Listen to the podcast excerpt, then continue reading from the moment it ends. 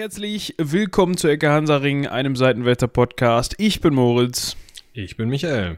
Ich habe kurz überlegt, ob ich so ein, ob ich so einfach in diesem Sprech weitermachen soll und so quasi den, den, den Kirmes äh, Autoscooter ansagen Menschen. Und jetzt nochmal rückwärts für 5 Mark. So? Ja, so ungefähr. Ich kann das gar nicht mit diesem Hall-Effekt. Den muss jetzt hinter drauflegen, aber weißt Nein, du, so? das, das, das mache ich nicht. Was ich aber mal machen kann, ist äh, dich für mich ein bisschen leiser. Das vergesse ich immer. Oh. Äh, aber auf die Art und Weise, dass unsere Zuhörer das nicht mitbekommen, weil äh, sonst macht das wieder Bling und alle denken, ihre Windows-Lautstärke-Einstellung hätte sich verändert, obwohl sie gar nicht bei Windows sind, sondern am Handy oder so. Ja, wollte ich gerade sagen, dann hast du irgendwie auf einmal die Windows-Lautstärke-Einstellung auf dem Rechner und dann denkst du dir, oh Gott, oh Gott, Windows Phone. Scheiße. Obwohl das, das Windows vor Jahren aus dem Fenster geschmissen. Gibt's das noch? Gibt Nein.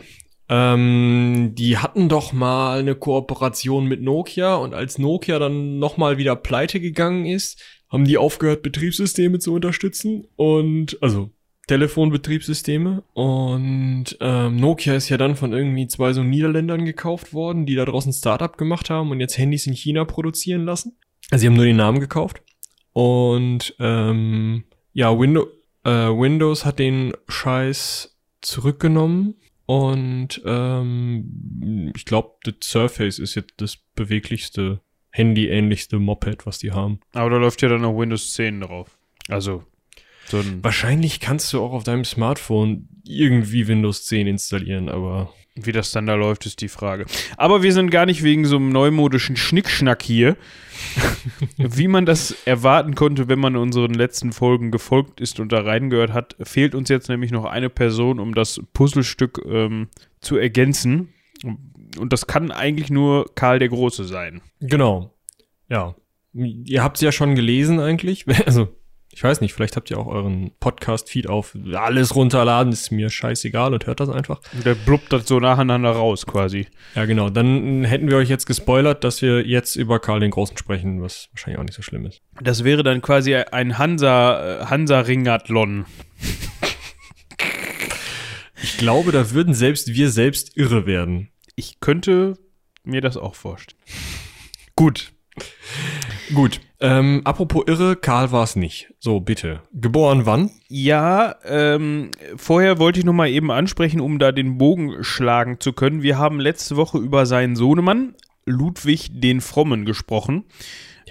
Ne, also das nochmal eben, um zu erwähnen, warum wir da jetzt mit dem Puzzle anfangen und so. Ähm, der war vorher dran, wir gehen ja von vorne nach hinten und so, ist vielleicht hier und da nicht immer ganz so glücklich, aber das muss jetzt so. Dementsprechend machen wir jetzt mit seinem Vater weiter und Karl der Große sollte ja eigentlich jedem ein Begriff sein.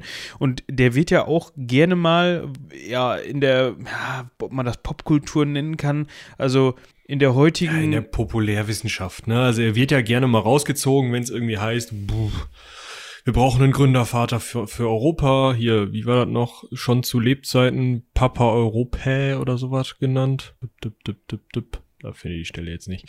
Irgendwie sowas. Also auf Latein Europas Vater.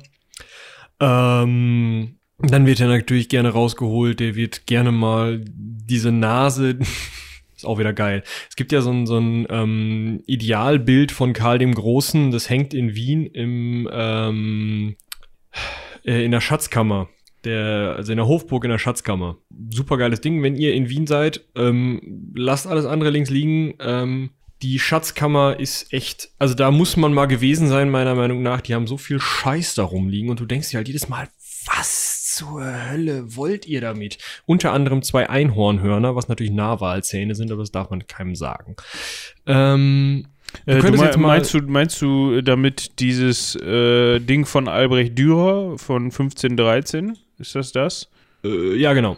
Ja, das ist wirklich, also äh, auch wenn man sich also auch wenn man sicher sein kann, so wie Karl der Große auf diesem Dürer aussieht, also hat nichts mit Karl dem Großen zu tun, nicht im Ansatz. Also ja, das, das war halt auch einfach ungefähr 800 Jahre nach seinem Tod, 700 Jahre nach seinem Tod. Ja. Ähm, das heißt, auch mit Zeitzeugen ist es da nicht so weit her. Nee. Ähm, es ist halt ein Idealbild, aber das ist halt vorne auf der Geo-Epoche, macht sich das halt besser als ja. irgend so, ein, so, eine, so eine Buchmalerei oder so. Ja. Äh, was ich eigentlich äh, sagen wollte, dass der, vielleicht ist das auch nur so, eine, so, ein persönliches Empfinden, aber ich finde, der wird oft auch so ein bisschen als, ja, nicht Moralapostel, aber schon so als, ja, Karl der Große, so ein bisschen romantisch verklärt, wenn du weißt, was ich meine. Ja, klar. Und gerade das ist mir jetzt in der, äh, da gibt es auch so ein paar Punkte, wo ich in der Recherche auf diese Folge, in der vorangegangenen, doch gedacht habe, so, hups, ja. ja wenn das die von der Leyen machen würde, dann würde man sich schon mal umgucken, ne? Ja, aber dazu kommen wir jetzt gleich, äh, wo wir gerade bei Zahlen waren. Du hast schon gefragt, wann er geboren worden ist. Genau, da ähm, wir ein paar Eckdaten haben, ne? Genau. Ähm, wahrscheinlich, und da geht's schon los, am 2. April 700 747 oder 748. Da ist man sich nicht wirklich sicher. Also mit dem 2. April ist man sich hundertprozentig sicher, das weiß man. Ja, ja, aber nicht ist ja auch wieder geil, ne? Aber das Jahr, pff, keine Ahnung. Ähm, ist aber auch schwierig. Ich könnte jetzt einen langen Exkurs zum Thema ähm, Berechnung von, also Rückberechnung von Daten machen. Halten wir einfach mal fest. Das ist ziemlich kacke, wenn du eine ziemlich alte Urkunde da hast und da steht dann sowas drin wie in den Iden des Oktober oder äh, also im Herrscherjahr 5 von Konsul so und so oder ähm, sieben Jahre nach dem Herrschaftsantritt von Willi oder da steht dann sowas drin wie am Tag nach St. Nimmerlein äh, im, ja ist doch wahr ja. also da steht halt irgendein Turd drin den die damals natürlich super übersetzen konnten aber ähm, gerade mit den heiligen Kalendern mh, mm, ist das schwierig. Oder mit Pfingsten zum Beispiel wird auch gerne gesagt, ja, Tag nach Pfingsten. Das Problem ist, ähm, wann Pfingsten ist, berechnet sich ja nach dem, nach Ostern. Und Ostern berechnet sich nach dem Mondkalender. Und dementsprechend, wenn sich der Mönch, der das aufgeschrieben hat, des Mondkalenders so bewusst war wie alle anderen Zeitgenossen, dann kann man ungefähr einen Tag festhalten. Wenn jetzt auch noch die Ostertagsberechnung zu dem Zeitpunkt schon vernünftig festgelegt gewesen wäre. Und das sind alles so Kleinigkeiten, also schwierig. Sagen wir einfach, es ist wirklich schwierig. Ja, ähm, also ich, ich könnte mir vorstellen, so das, was ich dann ja noch aus meinem Studium der Geschichte mitgenommen habe, ähm, wie du schon sagtest, der Tag an sich, der 2. April, das kannst du wahrscheinlich einfacher feststellen als dann das Jahr, mhm. weil das genau. in, äh, mit irgendeinem Heiligen verknüpft sein wird. Oder ähm, ja, ich habe es nicht im Kopf, natürlich nicht. Warst du nicht sowieso einer von den vom vom hier? ne? Also die mit dem, äh, also nicht Vokal jetzt hingegangen wäre und so, so die falschen Christen. Ach so, ja, so einer. Ja, der, ich wusste jetzt gerade erst nicht, worauf du hinaus wolltest. Aber ja, ja. Aber damals ne, war das ja noch alles äh, 700 ja. Jahre hin oder noch mehr. Ähm, auf jeden genau. Fall ein Aprilkind. Äh, das macht ihn schon mal sympathisch. So. ähm, genau. Und jetzt kommen wir zu einem Punkt, den wir heute auch noch mal wieder, ja, ausweiten müssen, noch mal betonen müssen, wie wir das eigentlich in letzter Zeit häufiger tun. Ähm, quellentechnisch auch bei Karl ist so eine Sache. Wir, wir haben gerade schon gemerkt, wir wissen nicht mal genau, in welchem Jahr er geboren ist. Wir wissen allerdings. Wo der geboren worden ist, wissen wir gar nicht. Das ist vielleicht auch noch so eine Sache. Ja. Ähm, wir wissen allerdings, dass er einen kleineren, jüngeren äh, Bruder hatte. Äh, und zwar den Karlmann. Mhm. Man erkennt ein Muster. Genau aber äh, generell über seine Jugend kann man nur spekulieren. Also das ist jetzt nicht großartig bekannt, wo der sich aufgehalten hat. Man kann halt darüber spekulieren, wie der ausgebildet worden ist, weil gewisse Muster halt wiederkehren. Ne? Für, also klar, man kann sich ungefähr vorstellen, wie damals ein ähm, Sohn im höheren Adel ausgebildet worden ist, was der können musste, aber wo das jetzt passiert ist oder wer, von wem er jetzt da erzogen worden ist oder keine Ahnung, weiß man nicht. Ja, also das Problem ist, man, man zieht halt nur Analogien. Also man geht halt hin und schaut, mh, hm, bei dem wissen wir, also bei, keine Ahnung, Pippin wissen wir halt, was der für eine Ausbildung erfahren hat. Gehen wir jetzt einfach mal davon aus, dass Karl das auch erfahren hat. Wissen tun wir es nicht, denn mh, hm, es gibt, ähm, ich nenne es mal anderthalb Biografien von einem Vertrauten von Karl, dem Herrn Einhard. Also Vorname Einhard, Nachname, wissen wir nicht. Ähm, Gab es wahrscheinlich noch gar nicht. Ähm, der hat halt eine alte Biografie sozusagen verfasst und die dann nochmal ins Reine geschrieben und beide sind uns überliefert. Das heißt, es gibt halt eine ohne Anmerkung, eine mit Anmerkung, eine ohne Niederlagen des Königs, eine mit den Niederlagen des Königs. Das ist ganz lustig. Also in der neueren Version stehen die Niederlagen in den in Feldschlachten und sowas drin, um so ein bisschen zu zeigen, ja, er war nicht King, so, also er war nicht der allerbeste, sondern er konnte auch mal verlieren, hat sich dann aber berappelt. Ähm, und dann gibt es die Annales Regni äh, Francorum, die Reichsannalen. Wer ein bisschen was über Annalen weiß, ähm, Annalen funktionieren nicht wie, wie man sich das vielleicht vorstellt. Oh, das Ereignis geht in die Annalen ein. Tö, tö, tö, tö. Da steht dann aber nicht, ähm, ja, da war Reichstag und da waren die alle da und da ist das und das beschlossen worden. Außerdem wurde noch ein bisschen diskutiert und tags drauf ist äh, Heiner geboren und außerdem äh, war so und so das Wetter, sondern da steht drin 785 Reichstag, Heiner ist geboren. 786, so, ne? Also es ist sehr knapp.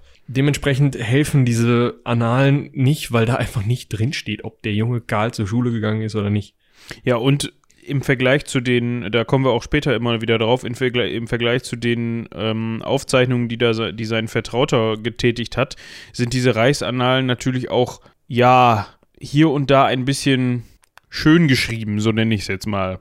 Also da kommt natürlich dann auch nur das rein, was da reinkommen soll. Ja, das ist auch immer so eine Sache. Also, so wenn man jetzt ordentlich auf den Kopf gekriegt hat, dann schreibt man das da vielleicht nicht unbedingt in der Deutlichkeit rein.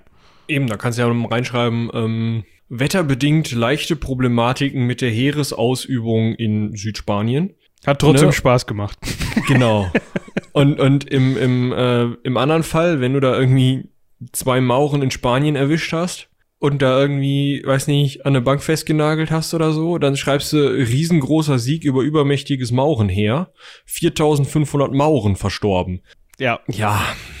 Genau. Aber ihr wisst, worauf wir hinaus wollen. Ähm, genau, ähm, 4500 übrigens, das sage ich jetzt vorher, weil wir sagen es gleich nochmal und es gilt einfach wieder. Das mit die Zahlen. Ja. Nech. Es gilt, ist, umso weiter wir uns äh, in die Vergangenheit bewegen, umso deutlicher wird das, dass man da auch gerne mal was ähm, eine Null oder zwei abziehen Ach, kann oder was hinzufügen. Ja, aber hinzufügen eher selten, ne? eher was abziehen kann. Ja, ich sag mal, bei den Römern wird's wieder besser, aber ähm, in, gerade in frühmittelalterlichen Quellen kannst du das halt vergessen. Ja gut, wenn die schreiben eine Legion, dann weiß man ungefähr, so groß war eine Legion und dann, ähm, ne. Dann guckst du halt mal nach, wie war der militärische Stand zu dem Zeitpunkt. Im dritten Jahrhundert waren Legion auch noch ein paar Mannekes, aber im ersten, zweiten Jahrhundert, ja. Ja, aber zurück zu Karl. Äh, wir hatten eben schon mal den Namen Pippin erwähnt. Das ist nicht der Typ aus Herr der Ringe, sondern das ist, ähm, Der Name kommt aber daher. Finde ich ganz cool. Also, ähm, Tolkien hat den abgeschrieben. Ah, okay, so rum. Ich hatte jetzt mich gerade gewundert, äh, äh, also das, der, der, hätte seine Ursprünge in der Herr der Ringe, aber das hätte er, hm. aber er hat den Namen, also der kannte die äh, Merowinger beziehungsweise die äh, Karolinger, Karolinger. und hat deshalb ja, ja. Ähm, und einiges andere. Also wenn man wenn man sich viel mit Geschichte beschäftigt, dann wird man einige Namen wiedererkennen. Ja, ähm, unter anderem habe ich hier auch einen Namen einer Stadt oder eines Ortes wiedergefunden, der auch in, von Sapkowski in The Witcher benutzt worden ist. Aber da gibt es ja viele, Ochsenfurt und so weiter, der hat ja auch überall abgeschrieben. Also viele von den Orten, da gibt es auch in, in. Sich inspirieren lassen heißt das. Ja, ja, ja, ja, genau. Also, Pippin der Jüngere, wir müssen vielleicht nochmal eben darauf eingehen, der war ein Hausmeier von äh, den fränkischen Königen. Ähm, Jetzt fragt man sich, wie kommt es dazu, dass der Sohn eines Hausmeiers, ein Hausmeier, das war ja ein, ein Hofverwalter, ein Reichsverwalter, kann man das so nennen? Ja, hätte ich jetzt gesagt. Also es ist ein bisschen schwierig. Ähm, ursprünglichst, aber das ist ja immer so bei diesen Ämtern, war der Hausmeier halt der Dude, der aufgepasst hat, dass die Hütte, ne? Also so halbwegs in, intakt bleibt. Also dass irgendwie die Bediensteten tun, was sie sollen und das Essen pünktlich am Tisch kommt. Irgendwann hatten die merowingischen Könige dann halt keinen Bock mehr, sich um alles zu kümmern und haben immer mehr Aufgaben diesem Typen gegeben, der dafür sorgt, dass das Essen pünktlich am Tisch kommt. ähm, spätestens dann bei Pippin dem Mittleren und äh, also Pippin dem Mittlere 679 bis 714 und sein Sohn Karl Martell, den Namen kennt man vielleicht auch noch. Äh, auch frühes siebtes, ähm, Quatsch. Ähm, frühes achtes Jahrhundert, genau, 691 geboren, 741 verstorben. Ähm, da war es dann soweit, dass ähm, alle Aufgaben beim Hausmeier lagen und der König da war. So ein bisschen wie der Also Bundespräsident heutzutage. Ein Grüß August, genau. Und ähm, ja, Karl Martell, da können wir auf jeden Fall noch eine eigene Folge zu machen. Das wird nämlich tierisch spannend, ähm, weil man da gar nicht so viel drüber weiß und man immer so hört, oh ja, der hat irgendwie Europa gegen die Ma äh, Muslime verteidigt, huhu. Ja. Und was noch? Ja, nischt, weiß man nicht. So, können wir ja noch mal eine Folge drüber machen. Ja, gerne. Ähm, äh, auf jeden Fall ähm, spätestens dann bei Pippin dem Jüngeren, ähm, Sohn von auch Pippin der Kurze, Pippin le Bref, ähm, Sohn von Karl Martell, Vater von Karl dem Großen, war es dann so weit, dass der sich sagte, Alter, sag mal, ich mache hier alles. Ich sorge dafür, dass das Essen pünktlich den Tisch kommt, sorge dafür, dass die Mauren draußen bleiben, hau den Sachsen auf den Kopf, rede mit dem Papst, alles. Und hier, ähm, naja, auf jeden Fall hat er irgendein, äh, da, Hilderich, der letzte Merowinger König Hilderich sitzt immer noch im Haus und, äh, ja, äh, lässt sich hier von mir bekaspern, äh, pff, den schmeiß ich raus, König kann ich auch. Und dann gab's halt Pippin den Ersten und Hilderich war äh, im Kloster und ähm, hatte dann halt seine Macht verloren. Und ja, Pippin der Jüngere hatte zwei Söhne, die dann eben die Königsherrschaft, die er sich angeeignet hatte, erbten. Ja, wie wir gerade schon festgehalten haben, Karl und Karlmann. Ja, also Namen. coole Namen. Der, der war dann anscheinend wohl ähm, ja, Fan seines Vaters, also von Ja. Karl Martell. Ähm, wie gerade schon festgehalten, Jugend ist so eine Sache. Ähm, wie schon gesagt, man kann Rückschlüsse darauf ziehen, dass er wohl neben den üblichen, ja, ähm, Tugenden, die man so als Sohn des Königs beziehungsweise vorherigen äh, Hausmeiers ähm, lernen musste, wie, keine Ahnung, Waffenführung, vielleicht auch irgendwie ein Stück weit, ähm, Ja, der wird halt Heeresführung, Waffenführung, ein bisschen Taktik, Lesen, Schreiben, ziemlich wahrscheinlich auch Latein und noch so ein bisschen Zeug gelernt haben, aber ähm, wie gesagt, nichts Genaues weiß man nicht. Also es ist ähm, ziemlich sicher, dass der Mann Latein lesen konnte. Ähm, allerdings wahrscheinlich eher so, wie wir beiden Latein lesen können, so mit Wörterbuch und Finger drunter. Ähm, aber, also eigentlich wird er Fränkisch gesprochen haben, der Karl. Trotzdem hat er halt durchaus eine Ausbildung bekommen, die sich gewaschen hat. Also es war vielleicht nicht mehr so wie in den Schulen des alten römischen Reiches oder so, oder vielleicht in, in Byzanz, dann das Griechische. Aber er wird auf jeden Fall ähm, relativ gut Latein gekonnt haben für die damalige Zeit. Ähm, was ihn zu einem wesentlich gebildeteren Herrscher, als er dann Herrscher war, kommen wir ja noch zu, machte als ähm, vorher üblich, sagen wir mal. Also gerade diese Merowinger Könige scheinen halt oder werden zumindest meist als sehr, sehr dekadente Idioten dargestellt. Also ähm, scheinbar waren die irgendwie generationenlang ausmanövrierte Grüßauguste, die halt mindestens ab Pippin dem Mittleren wirklich nichts mehr zu melden hatten. Ähm, und dementsprechend, ähm, ja, vielleicht so ein bisschen war es überraschend für die Leute, die dann beherrscht wurden, dass der Karl echt was auf der Pfanne hatte, wo sie eigentlich gewöhnt waren, dass der König halt nicht so viel auf der Pfanne hat. Ja. Gut. Also, was wir auf jeden Fall wissen, ist, dass äh, König Pippin äh, in seinen äh, letzten Jahren, beziehungsweise generell während seiner Herrschaft, ähm, das Frankenreich und vor allem die Randgebiete des Frankenreichs ähm, sichern wollte, das auch getan hat, äh, immer wieder erf äh, erfolgreiche Feldzüge durchgeführt hat, unter anderem ähm, auch gegen arabische Vorposten also gegen die letzten arabischen Vorposten nördlich der Pyrenäen. Zu dem Zeitpunkt äh, gab es ja eine sehr ähm, starke arabische Präsenz auch in Spanien unter anderem, aber da kommen wir auch später noch drauf zu sprechen. Ähm, allerdings, nachdem er dann Aquitanien mit mehreren Feldzügen, also durch mehrere Feldzüge ins Frankenreich eingliedern konnte, also da, an der Stelle muss man mal eben einhaken. Was ist so geil an Aquitanien? Bin da noch nie gewesen, aber das muss ja wirklich ein schönes Fleckchen Erde sein, ne? Ähm, naja, also wenn man sich die Karte anguckt ähm, des Fränkischen Reiches, oder erst ja ist es ja das Merowingische und das Karolingische, also das Fränkische Reich in, in beiden Fällen, ähm, bis, ja, bis zu Karl dem Großen eigentlich. Oder eigentlich bis, sagen wir mal, bis zu Pippin. dann bildet das ähm, oder hat das an vielen Stellen was von den ehemals römischen Gebieten übernommen. Also nach Osten hin mh, mm, ähm, geht es nicht viel weiter, als die Römer über Köln hinaus waren.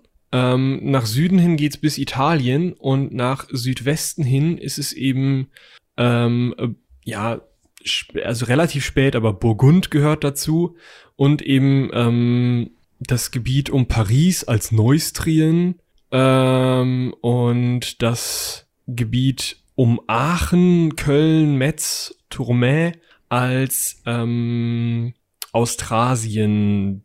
Ich weiß nicht, warum genau die so heißen, aber der Witz bei der Sache ist, das sind alles irgendwie ehemalig römische Gebiete, römische Provinzen und ganz wichtig auch früh, also später von ähm, den Nachfolgestaaten Roms, den nachfolgenden Herrschern, denen vielleicht auch äh, Föderati, also diesen angeheuerten äh, Stammesgebilden, also hm, Söldnern, ähm, belebten, bewohnten Gebiete. Also diese, diese Herzogtümer, diese Reichsteile bilden sich eben aus ehemalig römischen Strukturen. Und Aquitanien ist auch so eine Struktur. Und ich glaube, dass es daher kommt, dass also Aquitanien deswegen so geil ist, weil das noch diese alte römische Struktur hat, weil es relativ reich ist, auch später noch. Ähm, und weil es eben irgendwie, es hat halt diese beiden krassen Städte Bordeaux und Toulouse. Es hat zum Handel zwischen Atlantik und Mittelmeer extrem viel beizutragen.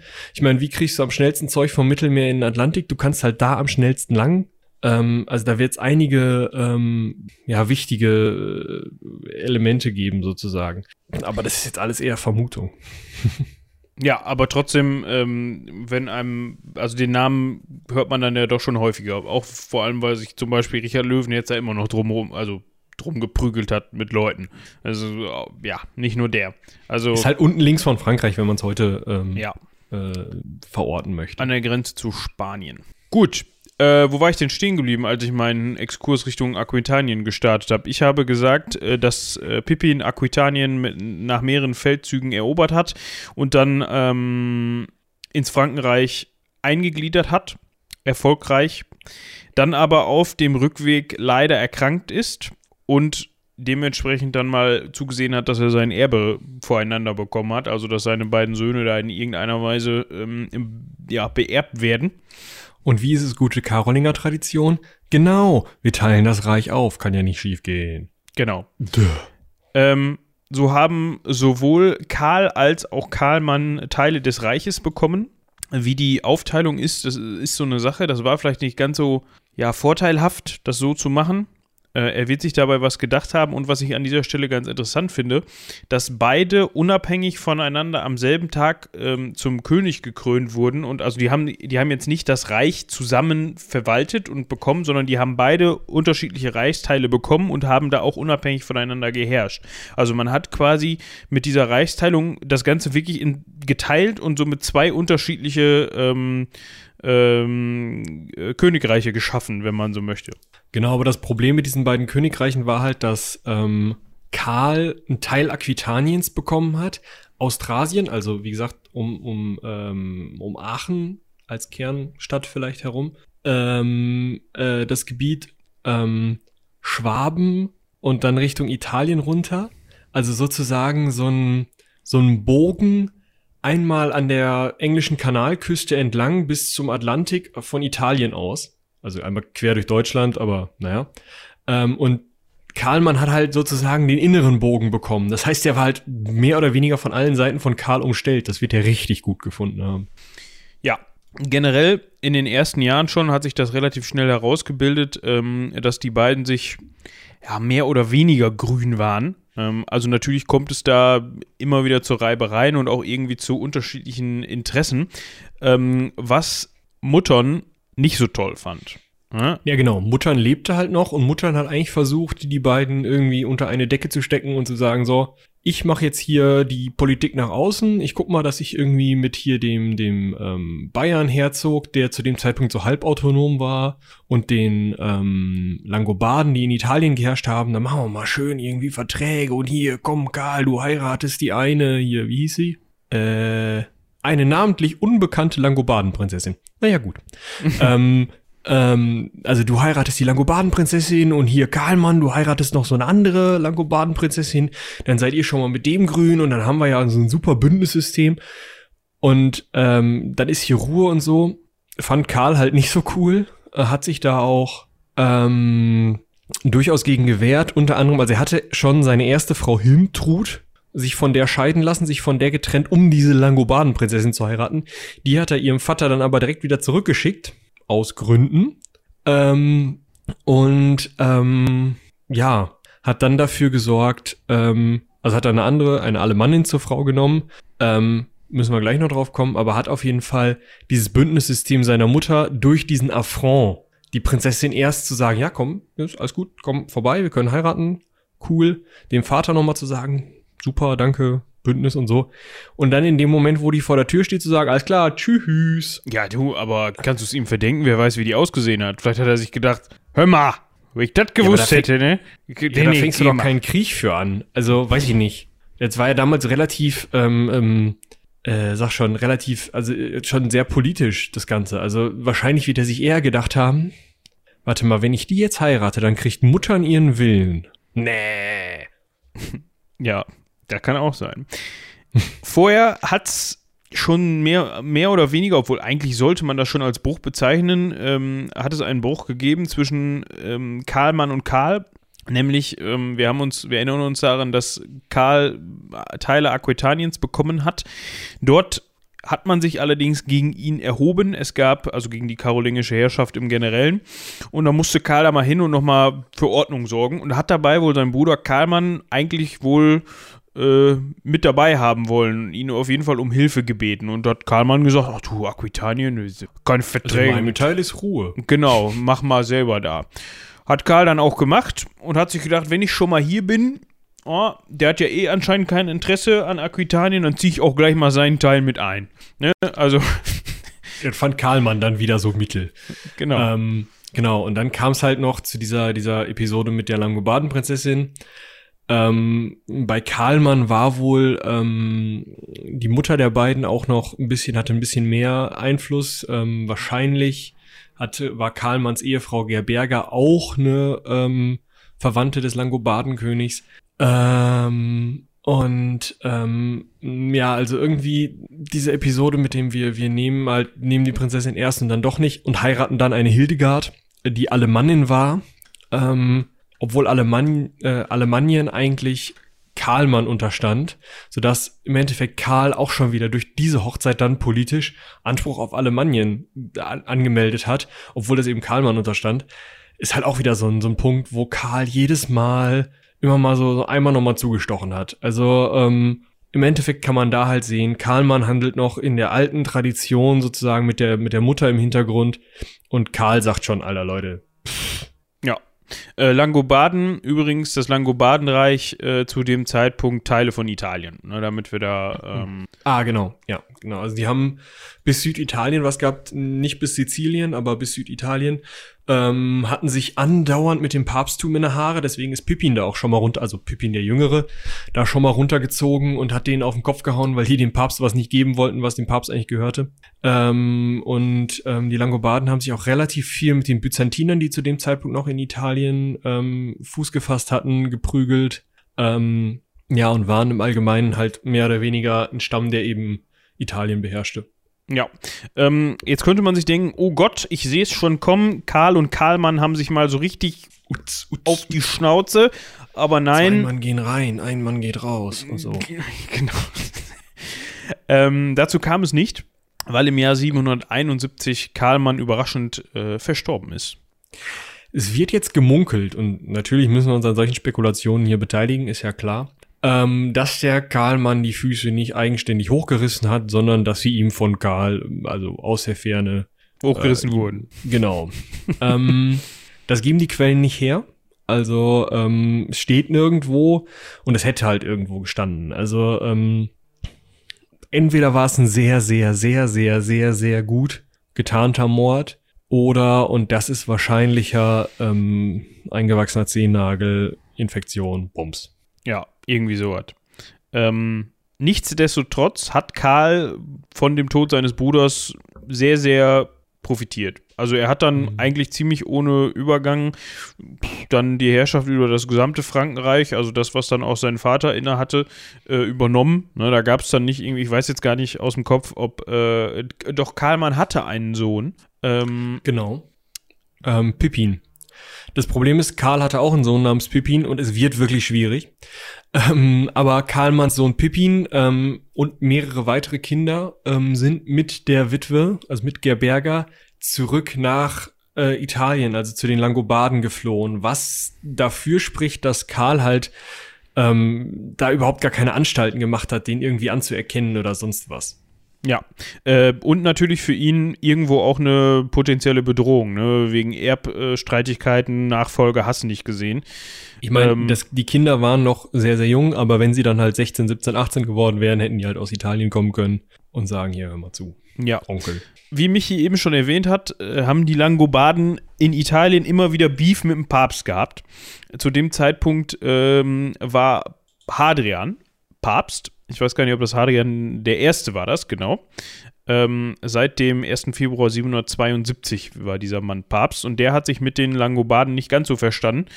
Ähm, und hat dann mal, ist dann mal beim Karl vorstellig geworden am ähm, im Jahr vorstellig 700 geworden. Vorstellig geworden, das ist ganz wichtig. Ja. Ähm, Päpste gehen nicht über die Alpen. Jedenfalls nicht bis, nicht bis ins Hochmittelalter. Also klar, mittlerweile mit Flugzeugen und so gerne, aber ähm, also bis zu dem Zeitpunkt ähm, waren Päpste normalerweise gar nicht über die Alpen gekommen.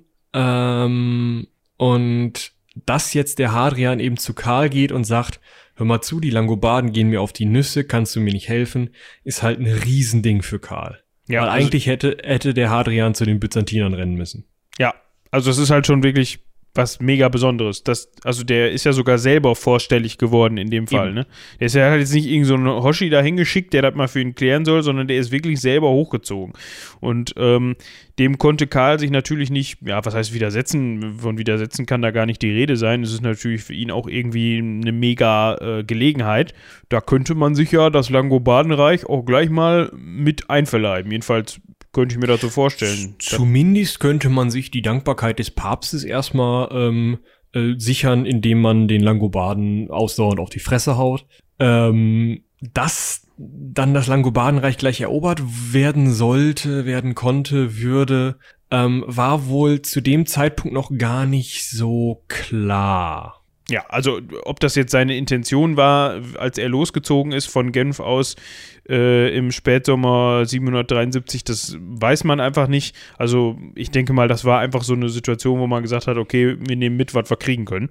Ähm, genau. Wir haben den Papst auf unserer Seite. Auslöser dafür war übrigens, dass die Langobarden äh, dem ähm, in der römischen Kirche da wohl das ein oder andere Gebiet abspenstig gemacht haben, was eigentlich wohl denen zugestanden hat, also ihrer Meinung nach zumindest. Und naja, also ähm, ähm, Pippin der Jüngere war ja schon mal da unten gewesen und hatte dem Papst ein gewisses Gebiet erobert und ähm, das hatten die Langobarden denen halt wieder abgenommen. Und dann war es auch irgendwo folgerichtig, dass der äh, Papst dann sagt, hör mal zu, dein Vater hat uns das organisiert, jetzt organisier mal wieder. Ja, der damalige Langobardenkönig, äh, der hat einen wirklich fiesen Namen und zwar Desiderius, wenn ich das äh, richtig ausspreche. Ich wollte den jetzt gar nicht erwähnen, aber okay. Ja, ich, aber irgendwie ist der Name doch auch ganz fancy. Also das ist halt auch der Junge, dem mit dem äh, mit dessen Töchter Karl und Karlmann dann verheiratet werden sollten und sowas. Der also vorher auch schon mal äh, durch das Zurückschicken so ein bisschen beleidigt wurde. Mhm dem wollte man zur Leibe rücken, das hat man auch getan. Äh, man war wohl ja mit diesen zwei Heeresaufgeboten, die man dann losgeschickt hat, in der Position, also in der stärkeren Position, drücken wir es mal so aus. Und so hat sich Desiderius dann äh, nach Pavia zurückgezogen, einer befestigten Stadt, und die wurde dann erstmal sehr ausgiebig von Karl und zwar neun Monate lang belagert. Ähm, und nachdem dieser dann, diese dann äh, kapituliert hat, sich Karls äh, Besatzungsarmee oder ähm, genau Karls Armee ähm, geschlagen geben musste, konnte man dann in dem Fall ja das Langobardenbereich besetzen und in das Frankenreich eingliedern. Was ja irgendwie. Genau, also wahrscheinlich, wahrscheinlich hat sich der Karl da in den neun Monaten gedacht, boah, Alter, wenn die Scheiße hier vorbei ist, ne? Dann gibt's aber richtig, da muss ich aber, also, das, das reicht nicht nur das bisschen Beute da aus der Stadt, da muss, äh, ne, da muss der Rubel äh, rollen und so. Und dann ähm, hat er halt gesagt, gut, ne? Wenn ich hier den Desiderius äh, und ähm, seine Familie schon mal ähm, ja, unter der Fuchtel habe, dann äh, kann ich da auch direkt mal äh, dann das ganze Königreich übernehmen. Das hat er auch gemacht. Ich wollte aber gerade noch auf eins hinaus. Es waren zwei Heereszüge von Karl, das hast du ja gerade schon gesagt, von mhm. Genf aus, beide aus, aufgebrochen. Was ich halt ein bisschen cool fand, ist, er ist äh, über einen französischen Berg gegangen, dessen Namen ich jetzt nicht nennen werde.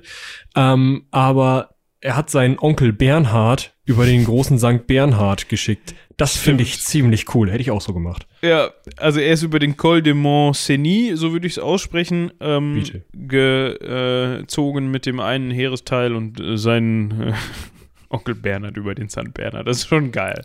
Ja. Also, du könntest die Folge so nennen, dann ist das mit Karl auch nicht so offensichtlich. Ja, aber ich glaube, Karl der Große ist schon äh, ja, ein bisschen klar. clickbaity. Ne? Also da finden die Leute interessanter, als wenn ich dann äh, mit, das kann ich als Untertitel machen, mit Bernhard über den Bernhard. So ja. drüber. Ja, auf jeden Fall, ähm, was äh, ist in Langobardien, also in Italien, noch passiert? Äh, wie gesagt, der König äh, Desiderius mit seiner Frau und seiner Tochter ins Kloster entsorgt. Ähm, war ja damals noch äh, gute Praxis, also das hat man mit dem äh, letzten Merowingerkönig auch gemacht. Haare runterschneiden, ganz wichtig bei den Merowingern. Lange Haare, große Herrschaft, kurze Haare, kleine Herrschaft, keine Haare, keine Herrschaft. also Haare runter, ab ins Kloster. So, das gleiche wird man mit dem Desiderius auch gemacht haben. Dummerweise ist, ähm, Der hatte noch einen Sohn, ne? Adelchis. Ja der Sohn äh, von Desiderius, ähm, stiften gegangen und ist nach Konstantinopel entkommen. Der hat auch noch mal so ein bisschen Stress gemacht. Ähm, ist halt mit mit ähm, byzantinischen Kräften dann noch mal übergesetzt ähm, und hat von Süditalien versucht noch mal ähm, eben die die fränkische Oberherrschaft zu bekämpfen. Das Problem war, dass sich eigentlich schon die langobardischen Fürsten und und ähm, ja, Herrscher eben. Die Großen halt. Die ja. Großen, genau, sich schon mit Karl gut arrangiert hatten. Karl wird da auch nicht viel gemacht haben. Der wird gesagt haben, yo Leute, ich bin jetzt Langobardenkönig. Die werden gesagt haben, wie, wat, du bist Langobardenkönig? Das heißt, du bist in Aachen oder sonst wo da oben. Wir können hier pröddeln, wie wir wollen und müssen die gleichen Abgaben geben, die wir sonst dem Typen in Pavia geben mussten? Geil, machen wir so. Ähm, was aus den Langobarden geworden ist, haben wir übrigens schon besprochen. Ähm, ihr erinnert euch vielleicht noch an die Folge über die äh, Normannen in Süditalien, über, ähm, wie heißt der Mann? Giscard. Robert Giscard, genau. Der hat die letzten Langobarden da noch weggeprügelt. Ja. In ähm, Mittel, ja, in Westitalien eigentlich. Über die Langobarden könnte man sogar mal, also nicht, dass ich das vorhabe, aber dem, dem Umfang äh, dieser, dieser Familie entsprechend, beziehungsweise, ja, wie bezeichnet man das eigentlich? Irgendwo als Stamm, wobei das auch schwierig ist. Volk ist auch schwierig. Hm, ist halt immer so eine Sache. Es ist eine Gemeinschaft, also eine relativ große Gemeinschaft von, ähm, ja, von Leuten halt, von, von, von Großfamilien oder so, ähm, oder so Sippen vielleicht. Also ähm, man kann sich das so ein bisschen wie so eine, wie so eine, oder es ist, kommt ja aus dieser germanischen Stammeskultur so ein bisschen. Also du hast einen, einen höheren Anführer, der halt ihm persönlich direkt folgende Leute hat. Also seine eigene Familie, mehrere andere Familien, die ihm halt auf Handschlag folgen sozusagen. Und unter diesen Anführern gibt's dann wieder einen, der noch ein bisschen höher ist. Dem folgen diese anderen Anführer eben auch wieder auf, auf persönlicher Ebene. Also das ist alles rein durch, wer kennt wen und wie funktioniert das zusammen und die sind auch meistens untereinander verwandt. Ähm, ja, also ja. die Langobarden selber waren nicht immer in Italien, äh, die sind ein bisschen rumgekommen, ähm, kann man sich mal angucken. Äh, die waren auch schon fast überall. also in Europa zumindest. Ähm, also es ist jetzt nicht irgendwie, haben jetzt nicht irgendwie ständige italienische Wurzeln und sind da jetzt durch. Äh, Dann wären es ja Römer. Genau. Gut. Ähm, Also wir sind jetzt an dem Punkt, äh, wir können ja mal eben gucken, das finde ich immer ganz spannend, wie alt der Karl zu dem Zeitpunkt war. Ähm, wann war das? 74, 774 hat er, genau. hat Pavia kapituliert. Ähm, zwischendurch war er übrigens, während er Pavia belagert hat, nochmal eben beim Papst, ähm, ist da vorstellig geworden. Auch so ein Novum für die Zeit, weil ähm, es eigentlich üblich war, dass vor allem die ähm, merowingischen Könige, korrigiere mich da, wenn ich da falsch liege, eigentlich nicht so gerne da gesehen waren vor Rom. Also. Ja, also man hat sie halt nicht reingelassen. Also man, die durften ruhig vor Rom lagern, so. Hey, alles cool. Zelten darfst du. Aber rein ging halt nicht. Ja. Und bei Karl ging es dann aber auf einmal. Ja, ich meine, erstens stand er da halt mit einem Heer, was jetzt nicht so weit weg war. Und zweitens hatte der ähm, Papst den ja extra gerufen, dass der da helfen kommt. Und drittens ähm, hatte Karl zu dem Zeitpunkt schon seit langem den Titel des römischen äh, Patrikus, also Vaters mehr oder weniger, ähm, oder, oder Heerführers, äh, ist so ein spätrömischer Titel ähm, den er schon bekommen hatte, weil er mit ähm, Karlmann und seinem Vater Pippin da unten ja schon mal rumgemarodiert hatte. Und ähm, mit dem Titel darfst du halt rein, so mehr oder weniger. Ja. Also der war halt in Rom, ja, auch schon vor seiner Kaiserkrönung, dann 800, da kommen wir ja noch zu. Ähm, aber es ist halt schon so, also er ist halt nach Rom gekommen, hat gefragt, ob er rein darf. Der Papst ist ihm entgegengekommen, hat gesagt, ja, oh, klar, komm mit, hat ihn mit reingenommen und dann haben die da so ein bisschen, im Text heißt es religiöse Kulthandlungen, finde ich schön, also ja. Messen gefeiert. Ja, so ein bisschen, so ein bisschen, ähm, Uga Chaka um, äh, um Feuer. so ein bisschen rumgekult handelt. Apropos Kulthandlungen, kommen wir zur Irminsul wenn ich da nochmal eben ähm, vorgreifen darf, ich bin dafür, dass wir irgendeine äh, WhatsApp-Gruppe Kulthandlungen nennen. Ah, wird gemacht, Moment. Religiöse, äh, nee, Kulthandlungen reicht. So, wenn, Kulthandlungen wenn dann irgendeiner mitliest, wenn so eine Pop-Up-Nachricht kommt, du guckst auf dein Handy, Kulthandlungen. Wait, what? Ja, wir haben am Wochenende wieder hier, das Ziegenblut ist uns ausgegangen und wir müssen wieder ein Pentagramm malen. Das ist immer ein bisschen beschwerlich. ja. Ja. Gut. Ähm, live in der Folge eine WhatsApp-Gruppe in Kulthandlungen umbenannt. Und schönen Gruß an dieser Stelle an die anderen Mitglieder, also das andere Mitglied dieser WhatsApp-Gruppe. Ja, der wird Viel Spaß denken, beim Spülen. Hä? aber er Aber der muss sich jetzt auch, wir müssen dicht halten, der muss sich jetzt noch bis Montag denken. Hä? Ja, genau. ähm, ja, du darfst jetzt uh. weitermachen. Äh, genau. Ähm, jetzt äh, können wir nämlich, und ich möchte an dieser Stelle den großartigen Kabarettisten äh, Jochen Malmsheimer zitieren, den Sachsen auf den Sack hauen, daher der Name. Ähm, und zwar ist es ja durchaus bekannt, dass die, ähm, dass die Sachsen eigentlich der Hauptgegner Karls des Großen waren.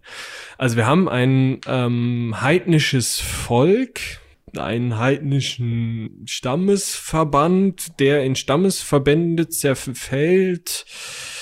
Ein Reichsgebiet, was aber, also ein Herrschaftsgebiet, was von den Sachsen kontrolliert wurde, was aber kein geschlossenes Reich war. Es ist recht schwierig, ähm, wo die Sachsen ähm, ja, lebten, ähm, herrschten, wie auch immer. Das kann man grob, wirklich grob mit dem heutigen Niedersachsen gleichsetzen. Genau. Ähm, man darf sich dann, das wollte ich nochmal eben einwerfen, man darf sich da nicht vertun, ähm, falls ihr in unsere, ähm, äh, wie hatten wir sie genannt, Folge zur Besiedlung von Großbritannien reingehört habt, ich weiß gar nicht mehr, welche Nummer das war, äh, haben wir vor kurzem auch drüber gesprochen, dann kennt ihr das schon so ein bisschen, wo die herkommen. Ähm, aber es sind nicht die Sachsen, da könnte man sich jetzt vielleicht mit vertun, die später aufkommen unter den Ottonen und so weiter und die da eine Rolle spielen, das hat damit nichts zu tun. Ja, zumindest wenig. Ja. Also ähm, hier sind wir ja noch vor der Zeit? Nee. 104 war das übrigens, die Angelsachsen. Genau. Aber wann genau die Angelsachsen jetzt nach äh, England rübergegangen sind, habe ich nicht mehr im Kopf.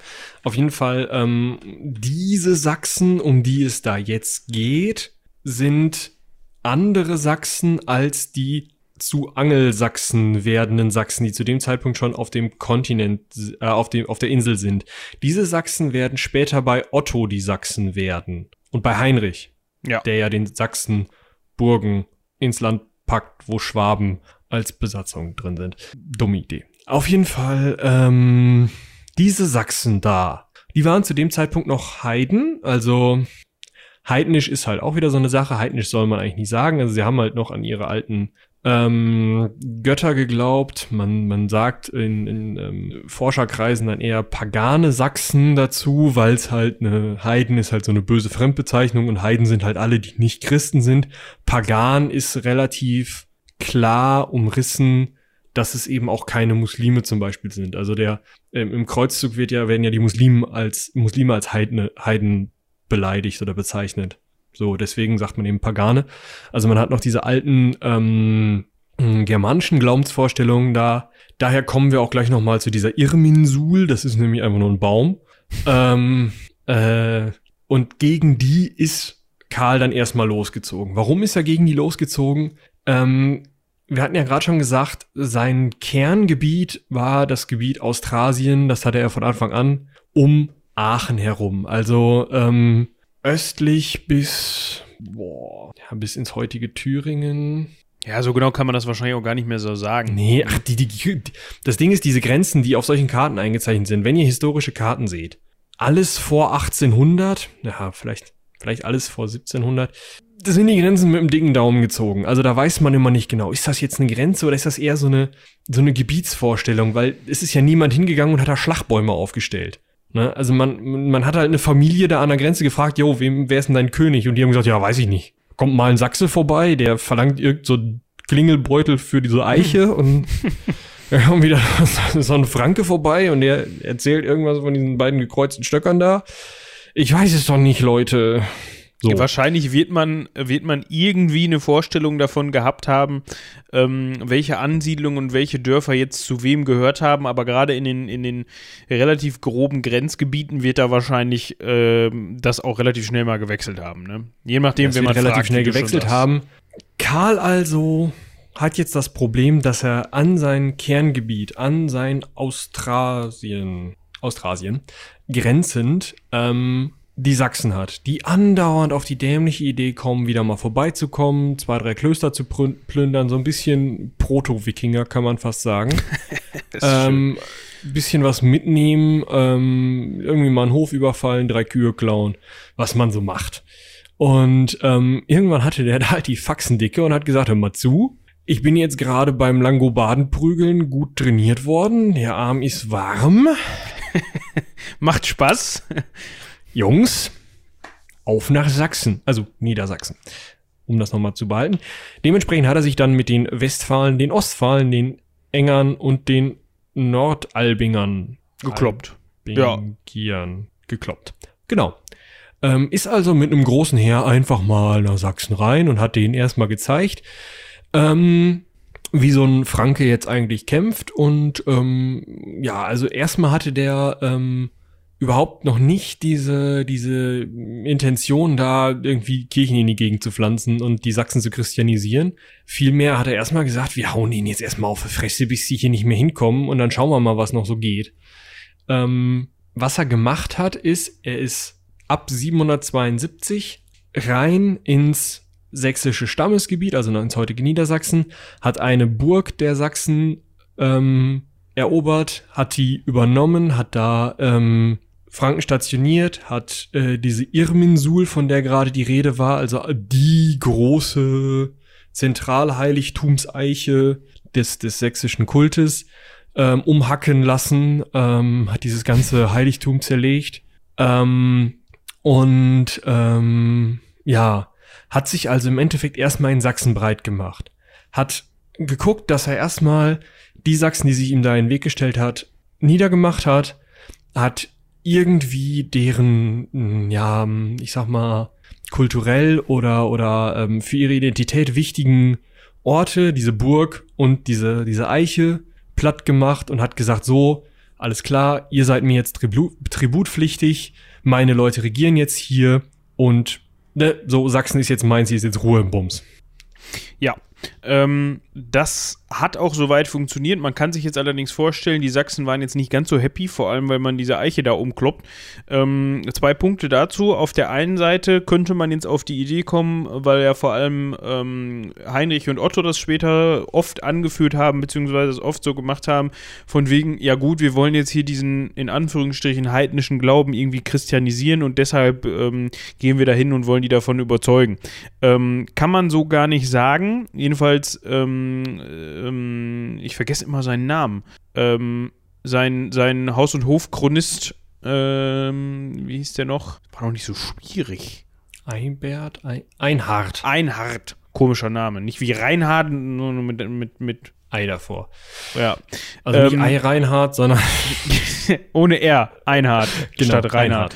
Ähm, der hat, äh, das kann man vielleicht aus seinen, äh, seinem Geschreibsel so ein bisschen ableiten, also großartig, was Christianisierung anging oder, oder Bekehrung zum wahren Glauben oder so, hatte Zu dem Karl jetzt Zeitpunkt nicht noch vor. Ja, also Genau, war, Was jetzt aber halt kommt, ich habe ja gerade erzählt, er hat, er hat da einiges niedergemacht.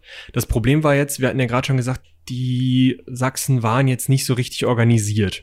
Das heißt aber auch, diese ersten Truppen, die sich äh, Karl in den Weg gestellt haben, waren halt längst nicht das volle Potenzial der Sachsen, sondern zu dem Zeitpunkt haben die Sachsen erstmal gemerkt, scheiße, da sind Franken. Die haben den Baum umgekloppt. Mal zu. Und dann haben die sich mal gesammelt und zurückgeschlagen. ja. Und genau, also das in den Jahren 773, 74, wo Karl mal wieder in Italien war und da ein bisschen am Rechten gesehen hat. Ähm, dabei sind die Sachsen dann äh, ins heutige Hessen eingedrungen, haben Klos Klöster und Kirchen überfallen, haben die geplündert. Und daraufhin ist Karl dann wieder hingegangen und hat 775, nochmal ein Jahr später, ein großes Heer ähm, aufgestellt und hat die Stämme einzeln also die Engern, die Ostfalen und die Westfalen einzeln geschlagen und unterworfen. Und in dem Moment ist er dann hingegangen und hat gesagt, gut, jetzt müssen wir hier aber endgültig Ruhe machen, dieses bisschen, wie wir das bei den Lothringern, äh, bei den äh, Langobarden hingekriegt haben, wo wir halt ähm, einfach den, den Herrscher entsorgt haben und die ehemaligen Großen weiterhin ihre Reichsteile regiert haben und wir halt nur einfach die, die, ähm, ja, die Struktur sozusagen beibehalten und die ähm, Abgaben halt dann eben in, in, zu Karl fließen und vielleicht auch mal ähm, Soldaten aus Italien im Norden kämpfen müssen oder so. Ähm, das geht hier bei den Sachsen nicht. Hier müssen wir größere Geschütze auffahren. Und dann ist er angefangen, die eben auch zu ähm, christianisieren, weil er das als Mittel dafür sah, die ähm, Sachsen unter seiner Kontrolle zu halten. Ja, dabei ist er laut Einhard wohl auch relativ äh, skrupellos vorgegangen, relativ brutal. Hat er wohl ähm, drei sehr, sehr schlimme Massaker, wenn man das so nennen möchte, durchgeführt. Also zimperlich war der zu dem Zeitpunkt nicht. Das ist auch so ein Punkt, wo, worauf ich ähm, am Anfang schon mal zu sprechen gekommen bin. Ähm, das passt irgendwie nicht so in die äh, ja, die, diese, diese Romantisierung von Karl, die man dem manchmal so zuschreibt, dieses, äh, ja, Karl der große, ehrenhafter Feld- äh, oder äh, Heerführer und König und später Kaiser und so. Also Hat gerade. so ein bisschen was von Arthurs, ne? Aber da halt dann nicht. Nee, also das war dann halt, ja, da kommt, es gibt da gleich auch nochmal während des Sachsenkrieges eine, ein Vorkommnis, ähm, wo wir sicherlich nochmal darauf zu sprechen kommen, das einfach zeigt oder diese Vorkommnisse zeigen einfach, dass da, ja, das wurde halt gemacht, ne? Machterhalt stand im Vordergrund und, ähm, pff, ja, Genau, das halt war halt klare Machtpolitik. Es ging halt, es ging halt darum, den Sachsen klar zu zeigen, ihr habt jetzt eine Wahl, also Einhard kocht das runter auf Taufe oder Tod, also unterwerft euch oder wir bringen euch um. Ähm, das mit der Taufe ist so eine Sache. Später kam es dann auch zu Zwangstaufen. Zu diesem Zeitpunkt ist es noch nicht so richtig sicher, ob da dann wirklich schon auch durchgehend Missionierungen stattgefunden haben. Vielleicht ab 775, vielleicht auch erst ein bisschen später. Ähm, aber der Punkt ist halt, unterwerft euch oder rüber runter. Und da wird nicht groß diskutiert, da wird nicht irgendwann nachgeguckt, da werden keine Bäume stehen gelassen oder werfen oder rüber runter. Fertig. Und das ist halt schon krass. Also es ist auch schon eine der krasseren äh, Vorgehensweisen auch für die damalige Zeit. Also es ist klar, dass im Frühmittelalter längst nicht so zimperlich äh, damit umgegangen wurde, wie es äh, vielleicht in späteren Zeiten ähm, auch, äh, ja, also ich meine, wir kommen, äh, es gibt ja heute noch oder gab in den letzten ähm, Jahrzehnten immer noch Genozide, Aber das ist halt auch so, eine, so, ein, so ein Herangehen in, auf eine ähnliche Weise. Also zu, für mich oder gegen mich. Es ist eine ganz, ganz harte Schwarz-Weiß-Sicht. Es ist so ein bisschen wie, äh, wie Heinrich und Otto später auch, oder vor allem Heinrich dann auch später in den slawischen Gebieten vorgegangen ist. Ne? Es ist halt nur, dass es zu dem Zeitpunkt ähm, 250 Jahre früher ähm, dann halt noch nicht ganz so weit gen Osten fortgeschritten war. Ähm, ja. Jetzt ist die Frage, äh, um das mal eben hier in der Folge zu diskutieren, wollen wir das mit dem, äh, wollen wir das ähm, eben zusammenfassen mit dem äh, ja, Sachsenkrieg? Also, ja. Ich hätte jetzt gesagt, ähm, was man festhalten kann, ist, wir haben jetzt gerade gesagt, 775 geht Karl wieder los. Wir haben dann in den folgenden Jahren, 776, 77, 78, 79, immer wieder Aufflammen des Konflikts. Ein gewisser Widukind ähm, wird Anführer dieser dann sächsischen Aufständischen, weil das Gebiet ja nominell unter fränkischer Herrschaft steht, aber die Sachsen halt immer wieder aufbegehren. Immer wieder ähm, stehen die Sachsen auf. Zuerst die Adligen. Die Adligen sind irgendwann dann mit Zuckerbrot und Peitsche dazu gebracht worden, ähm, Karl Gefolgschaft zu leisten. Dann stehen halt die nächsten äh, Reihen sozusagen auf, also eher die Freien die sich vorher den Adligen zugehörig äh, ähm, gefühlt haben, sich jetzt von den Adligen verraten fühlen und unter diesem Widokind nochmal einen neuen Aufstand starten. Ähm, ja, es gibt halt immer und immer wieder Stress. Und für Karl sind das halt seit 773 als oder 72, als er das ursprünglich einmal Sachsen unterworfen hatte, sind das ab, dann sind das alles Hochverräter. Und da sieht man auch wieder diese Schwarz-Weiß-Sicht. Hochverräter geht nicht, rüber runter. Und ähm, auch 782 kam es dann wieder zu einem Zug der Sachsen gegen Karl, also wieder zu einem Aufstand. Und die haben sogar mal ein fränkisches Truppenaufgebot geschlagen. Das scheint vorher wohl nicht so oft äh, der Fall gewesen zu sein. Und ähm, ja, Karl musste dann noch mal wieder einen äh, Heer zusammenstellen, an die Weser marschieren und diesen Aufstand wieder niederschlagen und der Aufstand oder diese Schlacht fand statt in Pferden an der Aller. Das sogenannte Blutgericht von Pferden. Und da müssen wir jetzt ein bisschen vorsichtig sein. Äh, Blutgericht von Pferden klingt natürlich wieder total böse, böse. Ähm, ja, ich meine, was da passiert ist, war wirklich nicht schön. Aber dieses, diese Formulierung des Blutgerichtes ähm, ist halt durchaus von den Nazis so geprägt worden oder zumindest stark benutzt worden. Ähm, also das war mehr oder weniger einfach nur die Fortsetzung der bisherigen Politik. Das können wir erstmal festhalten vielleicht. Ja, ähm, also es wird davon berichtet, dass ähm, Karl ca. 4500 Sachsen dort hat ähm, töten lassen. Kannst auch mal wieder eine Null wegstreichen, mindestens. Genau, ähm, ja, wenn das, wenn du damit überhaupt hinkommst. Ähm, also ne, es sind dann einige, wahrscheinlich auch um Exempel zu statuieren, äh, wie hast du es ausgesprochen? Pferden? Ja, Pferden heißt es. Pferden, ja. Äh, ist heute übrigens immer noch äh, ein Ort in Niedersachsen, beziehungsweise genau. auch ein Landkreis, äh, glaube ich. Genau. Es gibt diesen, also es gibt dort bei Pferden den sogenannten Sachsenhain, ein Ort, an dem ziemlich viele Steine im Kreis aufgestellt wurden, um daran zu erinnern. Ähm, ich bin gerade ah, da.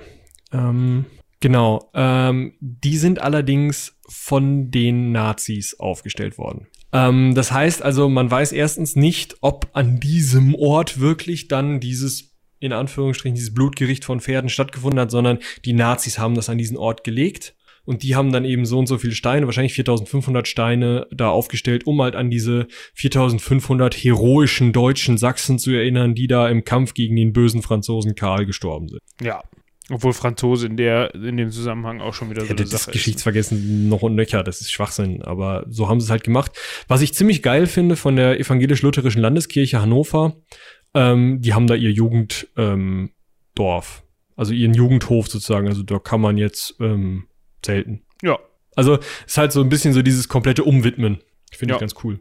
Und das ist übrigens auch der, dem ein oder anderen ähm, Witcher-Spieler, Hörer, Leser wird das bekannt sein. Da gibt es nämlich auch einen Pferden, ich glaube, das wird da Werden ausgesprochen, das ist ein Königreich. Das fand ich ganz witzig. Ja. Ähm, da das ja so ein bekannter Ort ist, ähm, könnte ich mir vorstellen, dass der Herr Sapkowski da vielleicht auch sich inspirieren lassen hat. Möglich. Möglich, genau.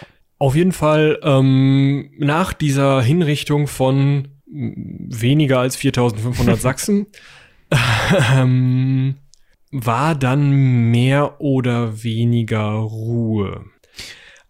Das lag unter anderem auch daran, dass ähm, zum einen, dass das natürlich irgendwie auch das erreicht hat, was, was Karl sich wahrscheinlich auch gedacht hat. Also das hat natürlich für Abschreckung gesorgt, was aber auch ähm, dafür gesorgt hat, dass Ruhe war, dass äh, besagter Videokind ähm, dann schließlich angeboten hat, sich mit zu unterhalten, beziehungsweise eingeknickt ist und sich dann ähm, unterworfen hat und unter anderem dann auch äh, taufen lassen hat. Ähm, zu Weihnachten äh, 785, wobei Karl sogar als Taufpate zur Seite gestanden hat.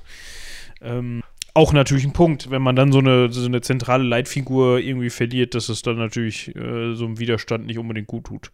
Genau, und ähm, Karl hatte halt ähm, eine, also das ähm, spätere ähm, Jus Saxorum, also ein Recht eingeführt dort oder äh, Lex Saxorum, also das Gesetz der Sachsen dort eingeführt, so dass man eben dann auch wirklich ein verbrieftes Recht hatte, auf das man sich verlassen konnte.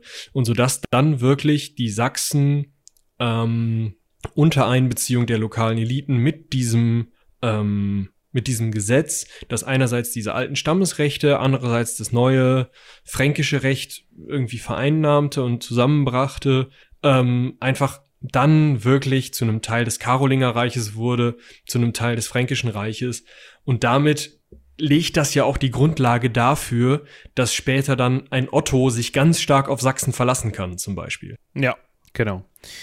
Ja, das war ähm, der Sachsenfeldzug beziehungsweise der Sachsenkrieg, ähm, wenn man so möchte, der erste 30-jährige Krieg.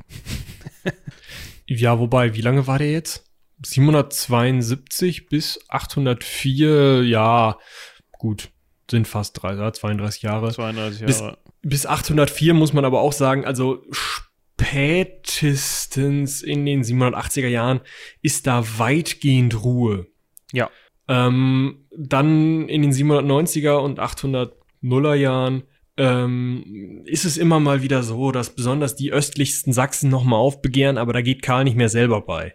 Na, das können dann die, die Heerführer und so regeln. Die ersten zehn Jahre muss Karl wirklich regelmäßig selber mit großen Heeren nach Sachsen reinziehen und da selber politisch und persönlich vorstellig werden. Ja. Ähm, so, jetzt kommen wir zu dem Punkt, den ich eben schon mal angerissen hatte. Ich hatte was von einer ähm, muslimischen Präsenz in Spanien gesprochen. Präsenz ist gut. Präsenz ist gut. Ähm, also man kann sagen, dass sich da äh, im ähm, Konflikt stehend zum äh, Kalifat von Bagdad äh, oder war es ein Sultanat zu dem Zeitpunkt? Äh, ein Kalif.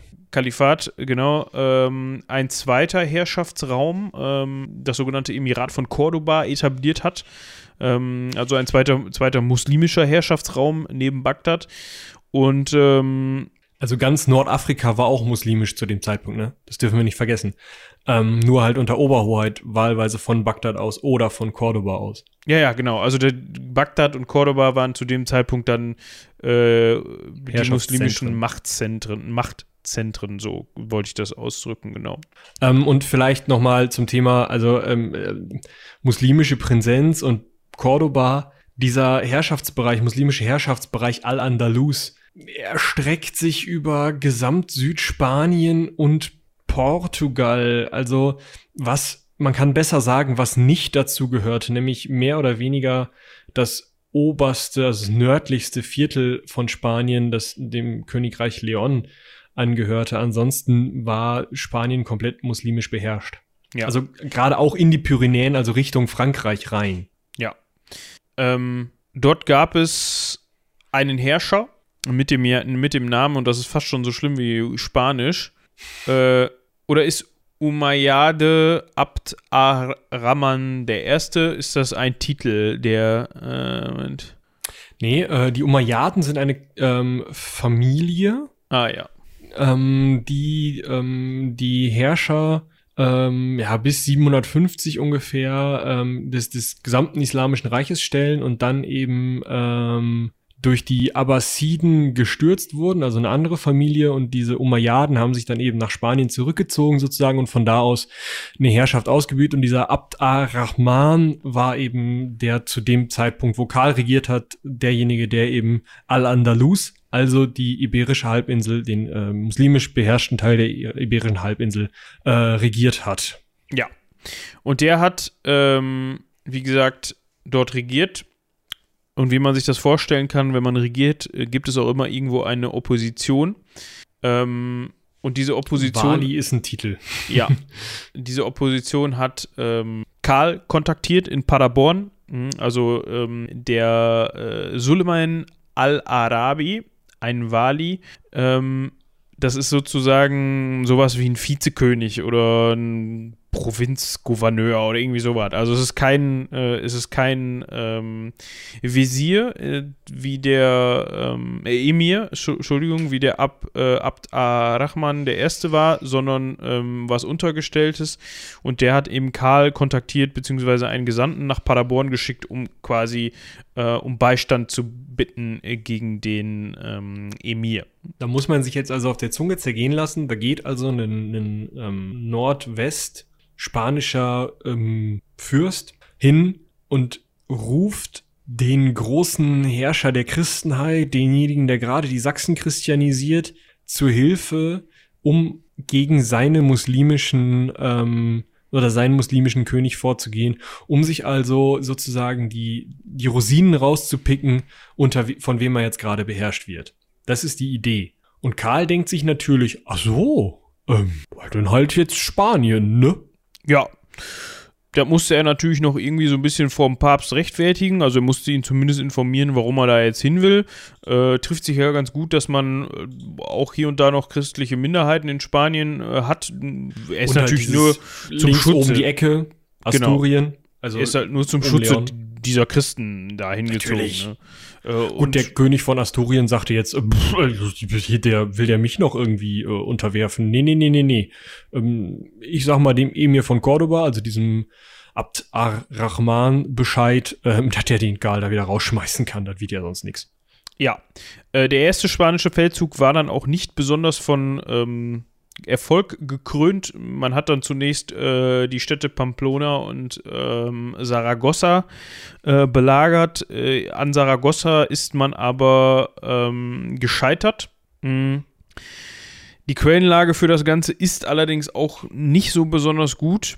Ähm, diese Opposition unter dem äh, Suleiman al-Arabi war wohl auch nicht besonders gut äh, etabliert, beziehungsweise auch nicht groß genug, um den Emiren stürzen zu können. Ähm, und dementsprechend blieb das ganze Unterfangen erstmal relativ erfolglos, wenn man so möchte. Ja, also erfolglos, ja. Ähm, wahrscheinlich sogar ein ziemliches Desaster, kann man sagen. Also der, der wird mit wesentlich weniger Truppen zurückgekommen sein, als er dahin ist. Ähm, hat sich dann auch zwischendurch noch von den Basken verhauen lassen, die ja immer schon ein relativ eigenständiges Volk waren. Ähm, und also im Endeffekt lief es am Ende. Wir können das ja auch relativ knapp zusammenfassen, weil ich sag mal, ähm, es waren halt noch ein paar Feldzüge, die aber alle nicht besonders erfolgreich waren. Also klar, er hat es manchmal geschafft, gerade nach der Kaiserkrönung, also 803 und 811, nochmal kleinere Gebiete ähm, in, in ähm, Spanien zu erobern. 803 Barcelona, 811 Pamplona. Aber im Endeffekt wird aus diesen kleinen Gebieten nur eine christlich beherrschte, von Christen bewohnte, die da extra angesiedelt wurden. Vielleicht sogar tatsächlich Sachsen, weil ähm, also Karl hat häufig Sachsen aus Sachsen genommen und woanders hin umgesiedelt, damit die nicht mehr so viel Stress machen. Ähm, und diese Gebiete da in ähm, Nordostspanien, also an den Pyrenä Pyrenäen, die wurden dann nach Karls Tod zu der in Anführungsstrichen regulären Grenzgrafschaft Spanische Mark. Also dann war es klar, ich möchte hier nicht mehr loslegen und von hier weiter Züge nach, nach Spanien reinmachen, sondern was ich hier machen möchte, ist mich verteidigen gegen mögliche Aktionen, die ja damals schon mein Großvater immer mal wieder verhindert hat. Karl Martell, kommen wir, wie gesagt, noch zu. Ja. So, dann kommen wir noch zu einem Völkchen, ähm, das sich dann nennt die Awaren. Mhm. Eigentlich das, das interessanteste Volk, weil man die zu großen Teilen nur archäologisch kennt, weil die keine äh, oder wenig eigene Schriftzeugnisse haben. Okay, äh, also generell handelt es sich dabei erstmal um ein Volk von Reiternomaden. Mhm wie gesagt, asiatischer Steppenraum haben wir auch, glaube ich, schon vorher öfter mal über ähnliche Völker gesprochen, ähm, die vor allem im 6. und 7. Jahrhundert ähm, aufkamen und da schon den Byzantinern so ein bisschen Sorgen bereitet haben. Ähm, letzten Ende, Endes war das Awarenreich sogar relativ groß. Mhm.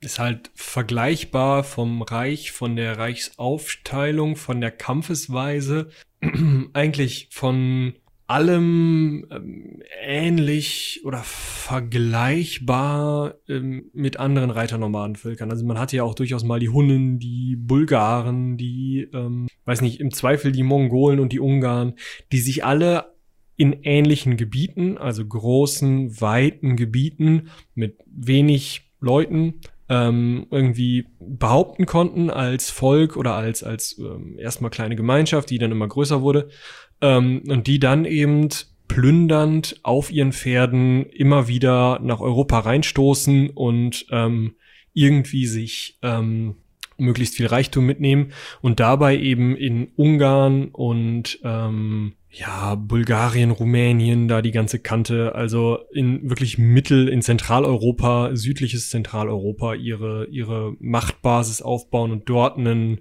ähm, Gebiet auch wirklich beherrschen und dann halt eben immer wieder mit diesen Feldzügen von sich reden machen. Und das haben auch die Awaren durchaus gemacht. Ähm, auch, ja, kurz vor 800 kann man fast sagen. Ja, äh, und zwar auch ins Frankenreich. Da weiß man immer nicht so genau, ob das jetzt aus eigenem Antrieb war oder ob da teilweise auch ähm, aus Opposi oppositionellen Kreisen ähm, das gefordert worden ist, beziehungsweise dass man die zur Hilfe geholt hat gegen Karl, hat alle nicht viel genützt. Ähm, man hat dann äh, 790 in Worms verhandelt mit Karl, ähm, beziehungsweise mit den Franken. Ähm, aber auch da konnte man sich nicht so wirklich einigen und wie man Karl kennt, hat er sich dann ja mehr oder Geeinigt. weniger die Hände gerieben ähm, und hat sich gedacht, ach komm, nehmen wir mit. Ähm, 791 kam es dann zur Invasion, also zur fränkischen Invasion des Awarenreichs. Ähm, und Einhard war relativ begeistert davon. Ähm, also auch hier wurde natürlich wieder ein, ein Krieg gegen Heiden geführt. Ja, das konnte man natürlich immer ganz gut äh, vorhalten, so nach dem Motto, ja, sind ja keine, sind ja keine Christen, da kann, muss man ja mal ähm, dran, ne? Ähm, was ich ganz interessant fand, äh, dass Karl zu dem Zeitpunkt äh, auch ver, ähm, vermehrt auf äh, Flussflotten auf der Donau gesetzt hat. Also so wie er dann äh, vor allem auch seinen, seinen Heereszug organisiert hat und versorgt hat, äh, lief alles wohl ähm, über die Donau, ähm, beziehungsweise. Bietet sich da an, haben die Römer auch schon so gemacht, ja. Genau. Ähm, allerdings war das Awarenreich zu dem Zeitpunkt schon oder hatte schon seinen Zenit überschritten, wenn man so möchte, und ist dann auch äh, vor allem in den Jahren 794, 795 äh, an internen Machtkämpfen so ein bisschen ähm, zerbrochen, beziehungsweise hat dann äh, sein, sein damaliges Oberhaupt verloren. Mm, der erste Feldzug verlief witzigerweise, muss ich so ein bisschen schmunzeln beim ersten Lesen, äh, so, dass, die, dass man sich dem Heer von Karl entzogen hat. Also man hat sich einfach nicht zur Schlacht gestellt. So, weil man sagt so, okay, kriegen wir eh auf den Sack, ne, machen wir nicht. so. Ist ja eine klassische Taktik, ne? dass man sagt, ähm, wir warten einfach auf den Winter, dann müssen die wieder zurück oder die Sachsen nerven wieder, was Karl tatsächlich passiert ist. Ähm, und dann muss er wieder weg, dann haben wir wieder Ruhe. Und dann kann man sich halt ähm, ein, zwei Jahre lang vielleicht nochmal wieder vorbereiten auf den nächsten Feldzug und halt auch seine inneren Machtkämpfe erstmal ähm, ausfechten. Und wenn man dann einen Herrscher oder eine Herrschergruppe hat oder so, dann kann man halt ähm, dann wirklich kämpfen. Ähm, Allerdings, ähm, ja, wirklich kämpfen kann man da fast nicht sagen. 796 ähm, ist Karl nochmal einmarschiert, hat reiche Beute gemacht tatsächlich, also hat gut geplündert sozusagen und ähm, den, den Herrscher auch unterworfen, also die Awaren tatsächlich unterworfen. Ähm, allerdings ähm, ja, hat er nicht so richtig die Herrschaft übernommen. Also es war nicht so, dass er wie bei den Sachsen oder bei den Langobarden gesagt hat, so, wir machen jetzt hier eine vernünftige Herrschaft und ich lasse vielleicht auch mal den einen oder anderen, gerade bei den Sachsen, den einen oder anderen Verwalter da, sondern er hat eher so auf langobardische und noch ein bisschen leichter sozusagen als auf die langobardische Art versucht und hat die internen Strukturen des Awarenreiches einfach stehen lassen und gesagt, ihr, ihr liefert mir halt meinen ähm, meinen Tribut und dann ist gut. Ich bin Chef, ähm, das müsst ihr wissen, mehr will ich nicht, so ungefähr. Genau. Und die Grenzregionen wurden durchaus christianisiert und auch mit wahrscheinlich Sachsen besiedelt. Aber ähm, ansonsten hat man da gar nicht so viel draus gemacht. Und ähm, später, also wirklich nach 820, hat man dann ähm, oder wurden die Awaren dann im Endeffekt zwischen diesem Grenzgebiet, was die Sachsen dann zu einer Grenzmark, der Ostmark, späteres Österreich, ähm, ausgebaut haben, ähm, und den neu von äh, Osten kommenden Bulgaren wurden die Awaren dann einfach zerrieben. Und ja, damit war es das dann mit den Awaren, die wohl auch wirklich nicht so wichtig waren jetzt für Karl, kann man eigentlich sagen. Ja, ich würde sagen, wir gehen an dieser Stelle äh, mit Blick auf die vorangeschrittene Zeit zur Kaiserkrönung über. Wir können ja eben kurz sagen, dass Karl die Bayern unterworfen hat. Nicht wirklich militärisch, also nicht viel militärisch, aber ähm, sein Onkel, ne, ist so ein Onkel. Also die Rede ist von Tassilo dem Dritten. Interessant. Ah, nee, ist ein Cousin, Neffe König Pippins. Ja. Ähm, der regierte als Herzog in Bayern, eigentlich nominell unter den Königen, also als Herzog dem König zum, zur Heeresfolge, deswegen Herzog, verpflichtet, hat aber gemacht, was er wollte und das fand Karl natürlich nicht geil, ne? Ja, und dann hat er eben ähm, im Endeffekt Tassilo äh, zu lebenslanger Klosterhaft verurteilen lassen über einen Scheinprozess und ähm, die Herrschaft in Bayern übernommen, was auch gut funktioniert hat, weil er sich mit den ähm, Bayern, bayerischen Großen schon durchaus ähm, gut gestellt hatte eigentlich. Und ähm, ja, im Endeffekt, also Bayern, ja, hatte eine Sonderstellung, weil es eben eigentlich als kompletter äh, komplettes Herzogtum einfach nur eingegliedert wurde und dann durch eigene Gesetzlichkeiten hatte. Aber ähm, auf der anderen Seite wurde es wirklich ins Reich eingegliedert und von einem Präfekten, also einem königlichen Statthalter, regiert. Ja, ähm, auch wieder so ein Punkt, den man aufgreifen kann. Gerade diese Geschichte mit dem Scheinprozess. Also man ist sich heutzutage in der Forschung relativ sicher, dass das komplett fingiert war, ähm, dem Tassilo gegenüber. Ähm, das hatte unter anderem damit zu tun, dass man dem aus vorangegangenen Feldzügen schon mal Fahnenflucht vorgeworfen hat.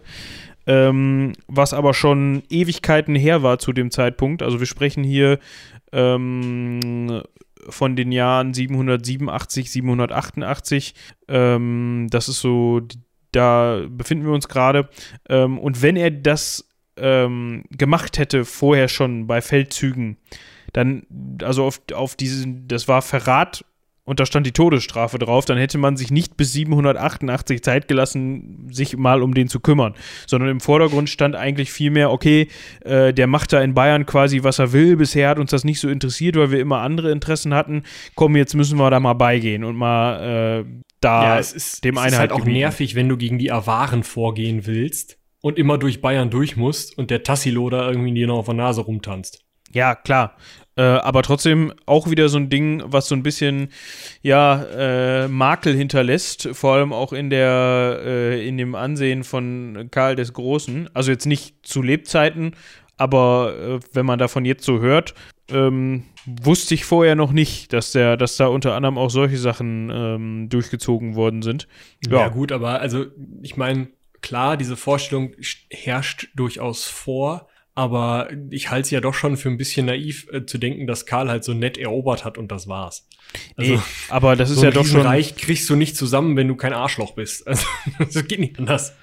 Das ist auf jeden Fall so, aber ähm, das zeigt halt auch, dass er vor solchen Mitteln auch nicht zurückgeschreckt hat. Ne? Also ja, definitiv.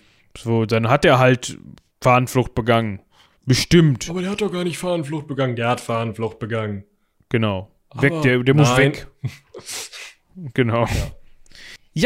Und im Jahr 795 ähm, hatte Karl einen neuen Papst in Rom sitzen und hat sich gedacht, ähm, Mensch, das könnte man jetzt mal ausnutzen. Da gab es vorher noch so eine kleine Episode. Ähm, vorher gab es ja den Hadrian, da, da haben wir schon mal drüber gesprochen, über den Papst, der ist schon mal vorgekommen. Äh, Da war er eigentlich ein Kumpel von, von Karl, wenn man so wollte. Ne? Ähm, aber mit dem, mit dem Leo hat er sich nicht ganz so gut verstanden. Also es gab immer noch Anhänger Hadrians, die dann ähm, Leo dem Dritten, der seit 95, also 795 im Amt war, Schwierigkeiten äh, bereitet haben. Ähm, der ist daraufhin zu Karl an den Hof geflüchtet. Also schon wieder ein Papst nördlich der Alpen, wenn man so möchte. Und diesmal halt dann nicht, weil die blöden Langobarden nerven, sondern nein, weil die Stadtrömer nerven. Also Rom hatte ja immer noch einen ziemlich hohen Stadtadel und auch noch relativ hohe Bevölkerung, konnte sich also auch verteidigen und so. War einfach eine sehr wichtige Stadt, auch damals noch. Ähm, und ja, jetzt kommt also der neu gewählte Papst, der überhaupt keinen Rückhalt in der, ähm, in der, in dem, ähm, in der Politik Roms hat. Ähm, und der auch nichts mit dem darf, also mit dem davorherigen Papst Hadrian irgendwie gemein hat und auch dessen, auf dessen Vertraute nicht zurückgreifen kann und so weiter. Der kommt halt angekrochen und sagt, Karl, hör mal zu, ey, pff, sieht nur scheiße aus, die Römer nerven, ich musste abhauen. Kannst du da nicht mal was machen? Oh, und Karl hat gesagt, oh, da kenne ich mich gut mit aus. Mit dem Papst zur Seite stehen, das habe ich schon öfters gemacht, können wir machen. Er hat ihn dann ähm, zurückführen lassen. Finde ich ein schöner Ausdruck. Äh, 799. Äh, und ist dann ähm, äh, 800, also im Jahr 800 selber nach Italien gereist. Ist im November dann auch in Rom angekommen ähm, und ist da dann am 25. Dezember, also am ersten Weihnachtstag, zum Kaiser gekrönt worden. Ähm, und das war zu dem Zeitpunkt eigentlich schon eine große Sache, weil ähm, das weströmische Kaisertum, also unabhängig jetzt äh, von Byzanz und dem byzantinischen Kaiser, also oströmischen Kaiser, ähm, gab es den, hat es den letzten Kaiser im Jahr 476 gegeben, der dann in diesem Jahr abgesetzt worden ist. Also Romulus Augustulus, über den werden wir auch noch sprechen. ja, bestimmt. Ähm, also hat Karl zu dem Zeitpunkt äh, war der erste Kaiser, der erste weströmische Kaiser äh, seit äh, etwas mehr als 300 Jahren. Ähm, was natürlich dem oströmischen Reich, also dem byzantinischen Kaiser, so gar nicht gefallen hat zu dem Zeitpunkt, könnte ich mir vorstellen. Ja, also das Kernproblem des byzantinischen Reiches zu dem Zeitpunkt war tatsächlich im ersten Moment nicht die Kaiserkrönung Karls.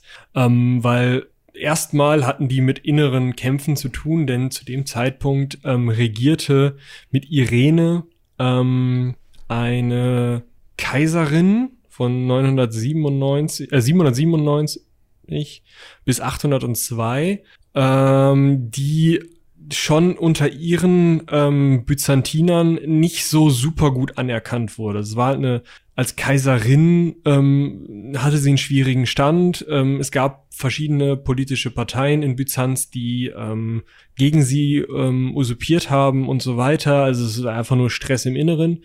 Gleichzeitig ist Karl aber auch wieder von der anderen, also es ist auch ein Usurpator, mehr oder weniger. Also man sagt, oder Byzanz betrachtete Karl einfach nur als irgendein so Deppen, der sich im Feld zum Kaiser hat ausrufen lassen. Und da hat die Kaiserin Irene halt gesagt, ja, pff, kann mir erstmal egal sein. Da will ich die Tage mal wen vorbeischicken und den wieder abdanken lassen, dann ist gut gewesen. So hat man das gesehen. Es gab es ja in Rom häufiger, dass sich mal irgend so Lulli im Feld zum, zum Kaiser hat ausrufen lassen. Dann gab es halt einen Bürgerkrieg, dann wird das geklärt und hinterher war halt einer Kaiser. Und so hat man das in Byzanz im ersten Moment natürlich auch gesehen. Man konnte aber einfach nicht bis, bis äh, Italien oder geschweige denn wirklich ins Frankenreich rein und da irgendwie mal für Ordnung sorgen. Dafür war man zu dem Zeitpunkt als byzantinisches Reich schon längst wieder zu schwach ähm, und wie gesagt innerlich zerstritten. Ja. Ähm, für Leo, also den, den Papst, der dann Karl zum, Kreis, äh, zum Kaiser gekrönt hat, war das eigentlich gar nicht schlecht zu dem Zeitpunkt, weil er sich somit ja auch irgendwie Karl als ähm, kirchliche Schutzmacht rangeholt hat, wenn man so möchte. Ne? Also ähm, in diesem Sinne ähm, konnte man dann ja, hatte man sich ja äh, seinen eigenen Stuhl in dem Sinne so ein bisschen gefestigt und gesichert, äh, indem man zum einen natürlich dann das Amt des Kaisers gerade vergeben hat und zum anderen äh, im Umkehrschluss dann auch die Schutzfunktionen ähm, des Kaisers sich gesichert hat. Ähm, was ich ganz witzig fand, äh, unser äh, Lieblingschronist Einhard berichtet bzw. behauptet, dass Karl ähm, die Kirche nicht betreten hätte, wenn er gewusst hätte, dass Leo ihn zu dem Zeitpunkt zum Kaiser krönen wollte. Also es war laut Einhard so ein Ding so, ach Karl, cool, dass du hier bist. Fump, hier ist die Krone. Du bist Kaiser jetzt. Und Karl dann so, wie, ne, hast du gar nichts von gesagt, will ich gar nicht. So, also, ja, ob das dann so stimmt, ähm, naja, ich sag mal, Bescheidenheit ne, ist ja auch eine Tugend. Und will man dann ja auch noch mal rausstellen, vielleicht. Ja. Ähm, gut. Wie geht's weiter mit Karl? Das meiste haben wir in der letzten Folge über Ludi schon besprochen, würde ich sagen. Ähm, wirklich Großeroberungen sind nach 800 eigentlich auch nicht mehr zu verzeichnen. Ähm, es geht um Konsolidierung dann ähm, und Karl ist im Jahre 800 ja auch schon 53, 52 oder 53 Jahre alt, also schon relativ alt. Ähm, ähm, Ludwig der Fromme ist zu dem Zeitpunkt schon anteilig in die ähm, ja, in Herrschaft sozusagen, also regiert schon mit in Aquitanien. Ähm, Brüder von Ludwig, auch Pippin und Karlmann. Ähm, regieren schon mit. Also da ist es im Endeffekt schon, in, geht's in Richtung dessen, was wir eigentlich die letzte Folge schon bespro besprochen haben, würde ich sagen, oder? Ja. Ähm, Karl stirbt dann am 28. Januar Wie? 814. Ist gestorben. Ja, das passiert den Besten ab und zu. Ähm, ähm, angeblich ähm, hat er plötzlich hohes Fieber bekommen und hat dann auch Schmerzen in der Seite gehabt, was man möglicherweise als Rippenfellentzündung heutzutage deuten kann. Hat dann, musste ich auch wieder schmunzeln, ähm, in christlicher Manier gedacht, boah, das liegt bestimmt an dem fetten Essen von gestern. Ich faste erstmal eine Runde da wird die Krankheit bestimmt von weggehen ähm, und ist dann aber kurz darauf äh, verstorben und in der Aachener Pfalzkapelle beigesetzt worden. Also diese Logik ist halt auch schon wieder geil. Klar, man kannte sich nicht aus zu dem Zeitpunkt, aber damit wird das jetzt nicht unbedingt besser gemacht haben, indem er erstmal gesagt hat, okay, mein Körper, meinem Körper geht es gerade schlecht, der könnte Energie gebrauchen. Wir fasten erstmal. Ja, das mit der Energie war halt noch gar nicht so ganz da. Aber was ähm, vielleicht noch ganz interessant ist, ist, dass ähm, Karl nach Untersuchungen ähm, der Gebeine, wo unter anderem das linke Schienbein mal Forschern zur Verfügung gestellt wurden, ähm, ungefähr 1,84 groß war. Also so groß wie ich. Also ich bin 1,85. Also für die damalige Zeit schon durchaus ein eindrucksvoller. Ähm, ja, aber da haben wir ja wieder dieses, diesen Punkt des ähm, ja, Anführers, äh, Adligen, der immer äh, gut ernährt wird, das macht schon viel aus, ne? Ja, aber klein war er trotzdem nicht. Nö. Gut.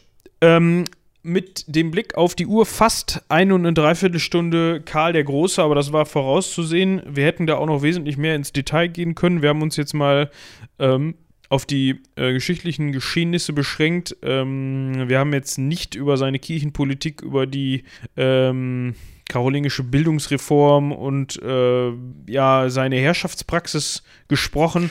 Also eigentlich im Endeffekt das gemacht, was man heutzutage in der Geschichtswissenschaft doof findet, nämlich große Männer, große Geschichte. Ja, gut, aber das ist ja hier nach wie vor ein Unterhaltungsformat. Ja, ja, und, nee, ähm, voll war halt einfach nur so dieses Huch. genau, ja. das haben wir ausgelassen. Ja, ähm, aber wenn aber euch das ja. interessiert, dann äh, empfehlen wir euch, äh, euch da nochmal selber äh, euch einiges zu durchzulesen. Wir finden, also ich fand es jetzt auch einfach spannender, dann über die Geschehnisse zu äh, berichten, als über ja. irgendwelche äh, Kirchenpolitik Karls. Und außerdem, ähm, ich würde sagen, wir lassen das als eine Folge. Genau, das glaube ich ganz schön, wenn man das so im, im Gesamtzusammenhang hat. Ähm, wir müssen noch ein bisschen drüber sprechen, wie es denn weitergeht. Also, ähm, wir haben ja schon gesagt, Karl Martell wäre geil. Islamische äh, Expansion wäre, glaube ich, auch noch extrem spannend. Ähm, aber wir haben auch ähm, ja, Kommunikation von Hörern und Hörerinnen erhalten. Ähm, unter anderem der Benedikt hat uns geschrieben, wir sollten uns doch mal um die Chinesen kümmern. Also wir können mal schauen, was im Jahr 800 denn so in Asien los war. Wie wäre das? Ja, das können wir gerne machen. Ähm, ich bin ja auch immer ein Fan davon, wenn man sich dann mal hier und da, also wenn man den Hörern hier und da mal so ein bisschen Auszeit gönnt und nicht immer über dasselbe quatscht. Ähm, wir haben noch Kreuzzüge offen. Ja, wo muss ich hier nochmal auf Stopp drücken? ähm, ja, äh, vielleicht, wenn uns gar nichts mehr einfällt. Ähm, aber ich glaube, das ist ganz sinnig, dass wir dann äh, mal nach Asien gucken. Können wir uns ja nochmal überlegen. Aber genau. äh, an dieser Stelle danke an Benedikt für den Tipp. Ähm, genau, schreibt uns weiterhin Mails. Ähm, wollen wir weiter rumlabern at seitenwälzer.de benutzen? Können wir machen, oder? Es scheint ja zu funktionieren. ja, gut. Ähm, also schreibt uns an rumlabern.seitenwälzer.de, ob ihr lieber ähm, äh, erst China oder erst, weiß ich nicht, Karl Martell haben wollt. Ähm, wir gucken dann mal, wann die E-Mail ankommt und wann wir das aufnehmen, weil meistens nehmen wir die Sachen ja doch ein bisschen früher auf, als ihr dann das hört. Ähm, und ob ihr dann sozusagen richtig prophezeit habt oder nicht, aber ne? Wenn ihr ähm, China-Experten seid und voll die Ahnung habt, über wen oder was wir da mal reden können, dann schreibt uns das gerne. Kochrezepte nehmen wir auch noch gerne. Katzenbilder haben wir inzwischen genug. Ja, Katzenbilder haben wir doch, ja. Wir könnten mal ein Album rausbringen, aber die sind, glaube ich, alle irgendwie urheberrechtlich, ja. koscher. Ja. Könnte schwierig werden. Aber schöne Katzenbilder. Ja, ja, danke dafür. Ich würde an dieser Stelle äh, unseren Zuhörern das Ganze, wenn die sowieso noch dran sind, mal erleichtern und einfach an dieser Stelle sagen, Hashtag Cross-Selling und es dabei belassen. äh, und ich würde sagen, wir bedanken uns vielmals äh, auch bei dieser langen Episode über Karl den Großen fürs Zuhören. Hoffentlich hat euch das Ganze gefallen und bis zum Ende unterhalten. Ähm, ja, haut rein. Bis zum nächsten Mal. Bis dahin. Tschüss.